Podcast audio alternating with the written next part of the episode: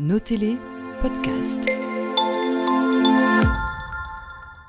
Et toujours concernant ce jeune homme âgé d'une vingtaine d'années qui s'est noyé à la carrière de l'Orient à Tournai, ce n'est malheureusement pas la première fois qu'un accident du genre se produit. Est-il possible de prendre des mesures afin d'éviter un tel drame? C'est l'objet de l'édito de la semaine.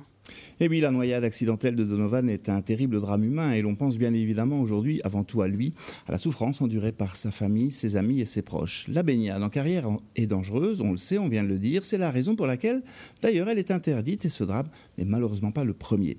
Dire cela, ce n'est évidemment pas accréditer l'idée selon laquelle finalement ce qui est arrivé samedi dernier est la cause logique d'un acte irréfléchi. Qui serions-nous pour juger ce qui n'est finalement qu'une imprudence, lequel d'entre nous n'en a d'ailleurs jamais commise Cette envie de frisson teintée de l'insouciance que l'on peut avoir à 20 ans qui ne l'a jamais éprouvée, comme le désir de s'offrir une petite bravade, et surtout, jamais au grand jamais, cette petite sortie entre potes tout interdite qu'elle n'ait été ne méritait une aussi lourde et irrémédiable sanction. Du côté des autorités qui ont bien sûr fait preuve de toute la compassion qu'elles éprouvaient, se pose au-delà de l'émotion la question de l'attitude et des mesures à prendre pour que ce type d'accident ne se reproduise plus. Aucun grillage, aucune clôture ne garantira jamais que l'on puisse accéder à une zone de baignade interdite. Jamais. Il ne sera possible, en tout temps et en tout lieu, d'assurer une surveillance policière pour empêcher que certains ne se laissent tenter par une baignade qui, de prime abord, ne présente que peu de risques. Car c'est là sans doute que se trouve le, plus grand danger, le caractère apparemment anodin d'une baignade en carrière. Tout un chacun peut-il s'imaginer qu'une eau relativement chaude en surface puisse être si froide à un ou deux mètres de profondeur?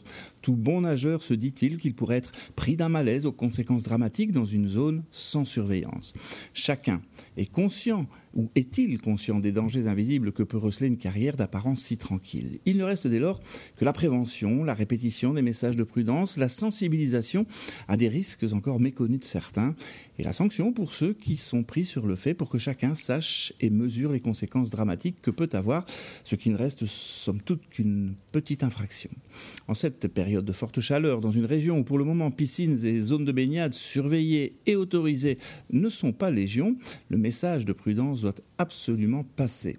Pour qu'à titre individuel, plus personne ne se risque à la nage sauvage en carrière, pour que dans l'émulation qui peut pousser un groupe de potes à franchir le pas, une voix se lève pour ramener à la prudence. Prendre le risque de passer pour le rabat-joie du groupe n'est qu'un faible prix à payer pour qui sait éviter un drame.